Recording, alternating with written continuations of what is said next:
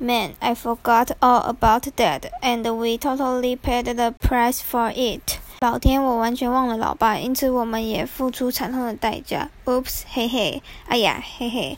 When me and Rowley got inside, we laid out all our candy on the kitchen table. 我和荣利一进到屋子里，就把糖果全掏出来放在餐桌上。The only things we could salvage were a couple of mints that were wrapped in cellophane, and the toothbrushes that Garrison gave us. 我们唯一能抢救的只有几片包在玻璃纸里面的薄荷糖，里还有加利森医生给我们的牙刷而已。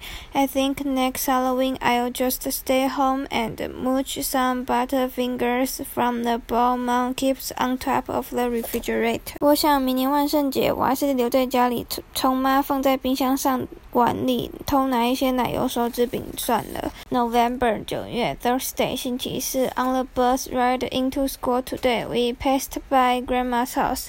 今天我们坐校车上学的时候，经过外婆家。It got rolled with toilet paper last night, which I guess was no big surprise。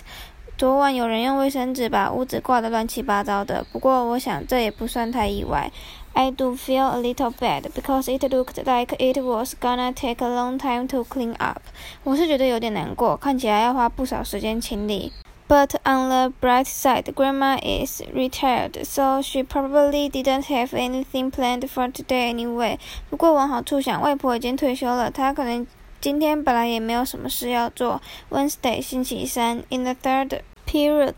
Mr. Underwood, our phys ed teacher, announced that the boys will be doing a wrestling unit for the next six weeks. 今天第三节课，我们体育老师安德伍先生宣布，男生要上六个星期的摔跤单元。